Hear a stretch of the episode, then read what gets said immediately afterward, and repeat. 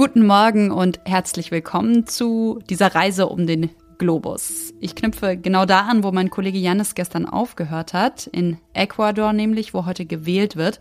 Und von da geht's dann weiter nach Australien. Es ist Sonntag, der 20. August. Sie hören Was jetzt, den Nachrichtenpodcast von Zeit Online. Ich bin Konstanze Keins und los geht's hier wie immer mit den kurzen Nachrichten. Ich bin Susanne Heer. Guten Morgen. Heftige Waldbrände in Kanada bewegen sich auf zwei Städte zu und vertreiben tausende Menschen. Betroffen sind die Region um die Stadt Kelowna in der Provinz British Columbia und die Stadt Yellowknife in den Nordwestterritorien, einem dünn besiedelten Gebiet am nördlichen Polarkreis. Yellowknife ist inzwischen schon fast komplett verlassen. Die Regierung von British Columbia an der Pazifikküste hat bereits für die komplette Provinz den Notstand ausgerufen. Sie spricht von der schlimmsten Waldbrandsaison aller Zeiten.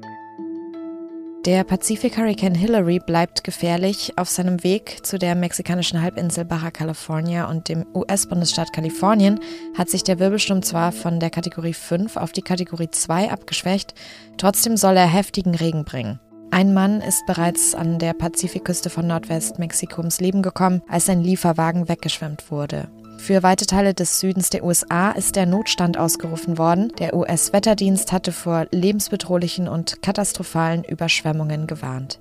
Redaktionsschluss für diesen Podcast ist 5 Uhr. Ziemlich lange galt Ecuador als eines der sichersten Länder in Lateinamerika. Mitte der Nullerjahre hat das Land an der Pazifikküste einen regelrechten Wirtschaftsboom erlebt. Das lag vor allem an dem Verkauf von Erdöl. Man muss aber sagen, dass von diesem ökonomischen Aufstieg mittlerweile nicht mehr viel zu spüren ist. Also viele Menschen leben in extremer Armut und innerhalb von nur sieben Jahren ist das Land zu einem der gefährlichsten der Welt geworden. Die Mordrate ist zum Beispiel höher als in Mexiko oder Kolumbien und in den letzten Wochen im Wahlkampf wurden mehrere Politiker getötet. Der bekannteste unter ihnen der Präsidentschaftskandidat Fernando Villavicencio. Trotzdem wird jetzt heute in Ecuador gewählt und ich bin deshalb verbunden mit Johannes Hügel, dem Leiter des Auslandsbüros der Konrad-Adenauer-Stiftung vor Ort. Hallo, Herr Hügel. Grüß Gott, Frau Keins. Vielen Dank für die Einladung zu diesem Podcast. Lassen Sie uns doch erstmal darauf schauen, wie es überhaupt dazu kommen konnte, dass sich das einst so ja, politisch stabile und auch sichere Ecuador in so wenigen Jahren in einen derart gefährlichen Staat verwandelt hat. Ich glaube, man sollte differenzieren. Nicht der Staat ist gefährlich, sondern das im Land operierende organisierte Verbrechen. Dieses konnte sich, so wie Sie es angedeutet haben, in den letzten Jahren leider relativ ungestört ausbreiten und sehr strategisch operieren. Wenn man auf die Gründe äh, zurückkommen möchte, muss man sicherlich die fehlende oder schwache Staatlichkeit nennen, die fehlenden Institutionen, schwache und politische ähm, Institutionen meine ich damit, und gravierende Defizite in der Durchsetzung des Rechtsstaates.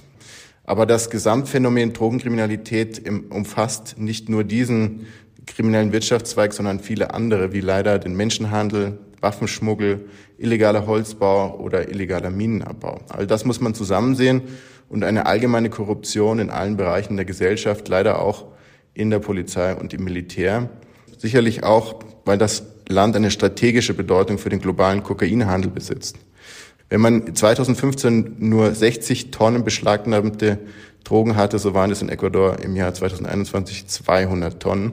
Dann vielleicht noch zwei letzte Punkte, die, glaube ich, noch wichtig sind zu nennen hier. Das sind Zutreten internationaler krimineller Organisationen, also Drogenkartelle aus Kolumbien und Mexiko, die mit Praktiken ins Land gekommen sind, ähm, wie Auftragsmorde und eine grundsätzliche Unvorbereitetsein des ecuadorianischen Staates gegenüber diesen teilweise sehr gut organisierten internationalen kriminellen Banden. Und wenn wir jetzt mal schauen, wer heute zur Wahl steht, welche Vorstellungen haben denn die Präsidentschaftskandidatinnen und Kandidaten, um eben der organisierten Drogenkriminalität zu begegnen? Es gibt Vorschläge von Kandidaten, die suchen einen Ausweg in einer Militarisierung der Gesellschaft. Das hat ja auch ein bisschen die Regierung vorgemacht und eine bessere Ausstattung von Polizei und Militär, um dann gezielte Aktionen gegen Banden durchzuführen. Aber da steht dann die Frage im Raum, wer zahlt das alles? Auf der anderen Seite gibt es dann Kandidaten, die suchen die Unterstützung der internationalen Gemeinschaft. Aber leider sehe ich in allen Kandidaten keine langfristige äh, Strategie momentan, sondern eher kurzfristige ähm, Mentalitäten, die jetzt natürlich äh, im Hinblick auf die Wahl und auch kurz danach sage ich mal, ähm, Sympathie haben wollen beim Wähler. Ja? Aber die einzigen, die noch ähm, als Institutionen wirklich ein Standing haben im Land, äh, ist die Kirche und das Militär, aber Politik und Regierung leider praktisch gar nicht mehr. Wenn wir über das große Problem, also die organisierte Kriminalität, die Drogenkriminalität im Land sprechen, dann gibt es, glaube ich, einen Punkt, den wir vor allem jetzt hier in Europa, in Deutschland auch nicht vergessen dürfen, dass ja sehr viel von dem Kokain zum Beispiel bis nach Europa weiter verschickt wird. Exakt, das sehe ich genauso, wie Sie sagen. Denn der Drogenhandel ist eben international und er ist gewaltbesetzt. Und das ecuadorianische Kokain kommt eben vermehrt jetzt auch in den, in, in den europäischen Häfen an, Antwerpen und Rotterdam. Die Europäische Union versucht hier auch entsprechend ähm, zu handeln. Und weil diese handelt, äh, sucht man schon nach Ausgleichhafen und da werden Hamburg und Rostock eben ins Visier genommen. Tendenz steigend, dass da noch mehr Kokain in Zukunft kommen wird. Also man darf das Land jetzt nicht alleine lassen, egal bei welchem Ausgang der Wahl, sondern die internationale Kooperation bleibt in diesen Zeiten das A und O für eine friedliche Zukunft. Vielen Dank an Sie, vielen Dank für das Gespräch. Danke auch Ihnen, Frau Keins. Die Klimaausrede der Woche. Die Klimaausrede gibt es auch heute wieder und sie kommt von Britta Stuff. Sie ist Ressortleiterin im Ressort Z. Das ist das Zeit zum Entdecken Ressort der Zeit. Die Ausrede, mit der ich mich beschäftige, ist, aber ich brauche mein Auto. Das ist eine Ausrede, die ich selbst sehr häufig verwende. In Wahrheit leben nur 23 Prozent der Menschen auf dem Land, wo man vielleicht tatsächlich ein Auto braucht, weil die Verkehrspolitik der letzten Jahrzehnte dafür gesorgt hat, dass eben nicht ein Bus vor der Nase abfährt und wenn dann nur zu unmöglichen Zeiten, dass man nicht mit dem Fahrrad zur Arbeit fahren kann, ohne um sein Leben zu fürchten auf der Landstraße. Aber wer, so wie ich und 77 Prozent der Menschen in Deutschland in einem Ballungsraum lebt, könnte mit der Bahn fahren, könnte mit dem Fahrrad fahren, könnte Carsharing benutzen. Das heißt, die Wahrheit ist, wir brauchen nicht das Auto, wir wollen unser Auto benutzen. Und ich glaube, das hat psychologische Gründe. Bei mir, ohne es entschuldigen zu wollen, ich komme vom Land. Ich bin damit aufgewachsen, dass Auto Freiheit bedeutet, dass Autofahren etwas Schönes ist. Und ich fahre tatsächlich sehr gern morgens mit dem Auto zur Arbeit und begreife das als Zeit für mich, als Zeit, in der mich niemand stört ich möchte mir diese Zeit nehmen, ich müsste es nicht, ich könnte durchaus klimabewusster leben und deshalb ist es eine Ausrede. Die Schwedinnen, das steht seit gestern fest, haben sich also Bronze bei der Fußball-WM geholt. Sie haben gegen die Co-Gastgeberinnen aus Australien gewonnen. Heute um 12 gibt es dann einen letzten Anpfiff bei dieser Weltmeisterschaft. Spanien steht gegen England im Finale und zwar in Sydney. Und für uns vor Ort ist mein Kollege Oliver Fritsch aus dem Sportressort. Hallo Olli. Hallo Konstanze, liebe Grüße von der Harbour Bridge Sydney. Es kommt einem ja nach äh, diesen ganzen Wochen mit all den Spielen so vor, jetzt, äh, ja, dass irgendwie so eine WM der Underdogs, nenne ich es mal, zu Ende geht. Also Kolumbien war eigentlich Außenseiter, ist ziemlich weit gekommen. Jamaika hat Brasilien rausgeworfen. Ich glaube, die Philippinen ja sogar die Gastgeberin aus Neuseeland. Würdest du sagen, dass der Fußball der Frauen weltweit populärer geworden ist? Und kann man das so sagen mit den Underdogs? Ganz klar. Wir haben hier Mannschaften erlebt, die vor zehn Jahren vermutlich noch 7-0 oder 10-0 verloren hätten gegen die großen Teams. Äh, du hast gesagt Kolumbien. Ne? Kolumbien hat Deutschland geschlagen. Ja, der Fußball der Frauen ist in der ganzen Welt populär geworden. Woran liegt das, würdest du sagen? Es spielen zunehmend mehr Mädchen und Frauen Fußball. Anders wäre dieser Qualitätssprung auch nicht zu erklären.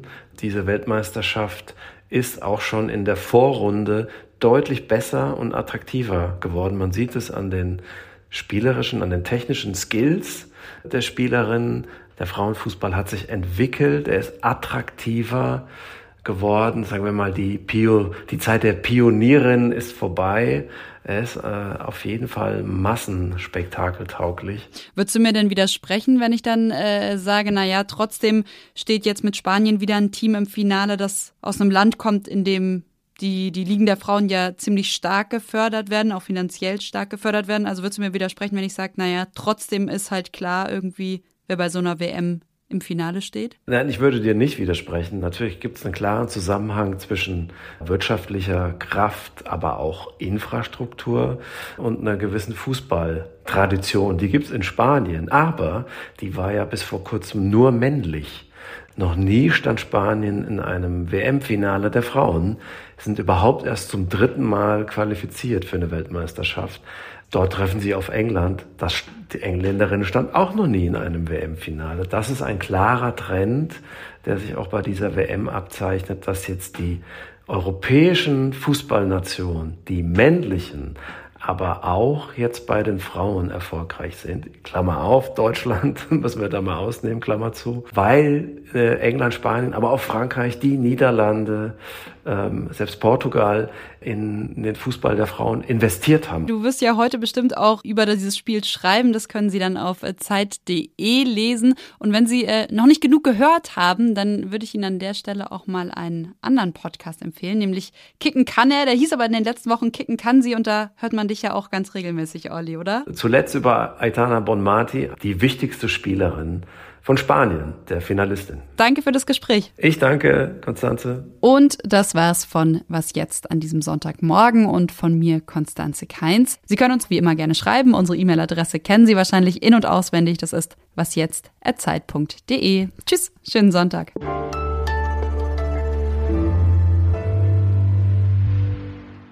Das schönste Erlebnis jetzt in, in den letzten vier Wochen, dass die Stadien voll waren und es einfach eine super Stimmung war. Ein bisschen äh, heller im Ton als bei den Männern, weil es sind sehr viele Mädchen im Stadion.